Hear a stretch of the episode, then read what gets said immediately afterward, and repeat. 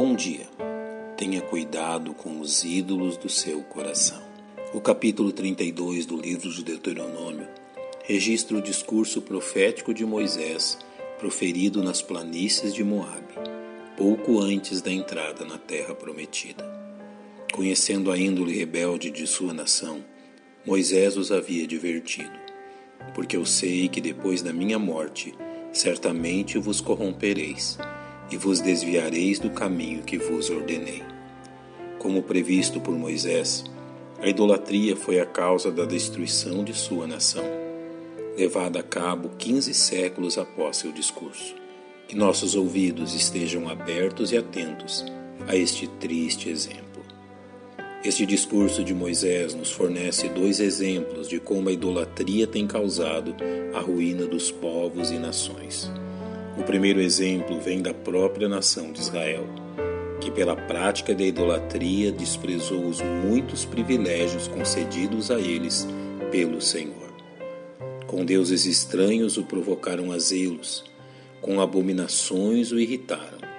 Sacrifícios ofereceram aos demônios, não a Deus, aos deuses que não conheceram, novos deuses que vieram há pouco, aos quais não temeram vossos pais. Esqueceste-te da rocha que te gerou, em esquecimento puseste o Deus que te formou.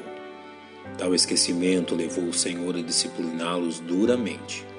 Os cativeiros assírio e babilônico, e finalmente a destruição de Jerusalém pelo Império Romano em 70 depois de Cristo, marcou o ocaso da grande nação de Davi, que somente voltaria a ocupar a terra prometida como nação em 14 de maio de 1948, após todos os horrores cometidos contra os judeus na Segunda Guerra Mundial. O segundo exemplo do resultado destruidor da idolatria vem das próprias nações usadas por Deus para disciplinar Israel, que acreditaram a seus falsos deuses o mérito pela vitória contra o povo de Deus. Foi necessário que o Senhor também os disciplinasse para que não se iludam e para que não digam: a nossa mão está exaltada. O Senhor não fez tudo isso. Deus também castigou estas nações, a fim de demonstrar a inutilidade de seus falsos deuses. Onde estão os seus deuses? A rocha em quem confiavam? Levantem-se e vos ajudem. Assim o Senhor os fez enxergar a inutilidade da sua vã idolatria. Vede agora que eu, eu o sou, e mais nenhum Deus há além de mim. Eu mato e eu faço viver, eu firo e eu saro, e ninguém há que escape da minha mão. Os séculos se passaram, e o mesmo mal continua tenazmente a assediar o povo de Deus. Em sua primeira carta aos Coríntios, o apóstolo Paulo usa este mesmo exemplo a fim de nos exortar. Não vos façais, pois, idólatras, como alguns deles, alertando-nos para o grande mal presente na idolatria.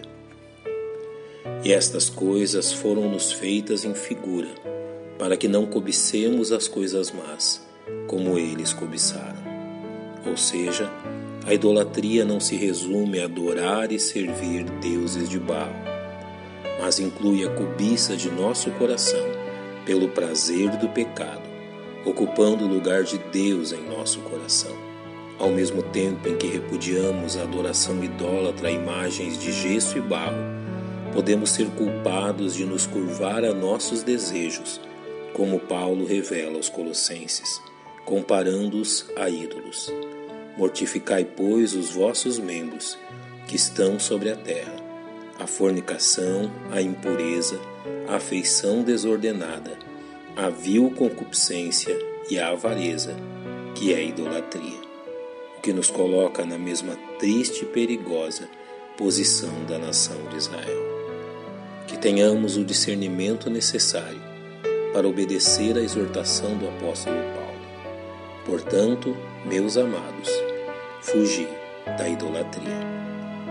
Pai, nós te louvamos pela tua exortação e confiamos na ação do Teu Espírito Santo nos conduzindo dentro da Tua verdade. Em nome do Salvador te agradecemos. Amém. Um bom dia e que Deus lhe abençoe.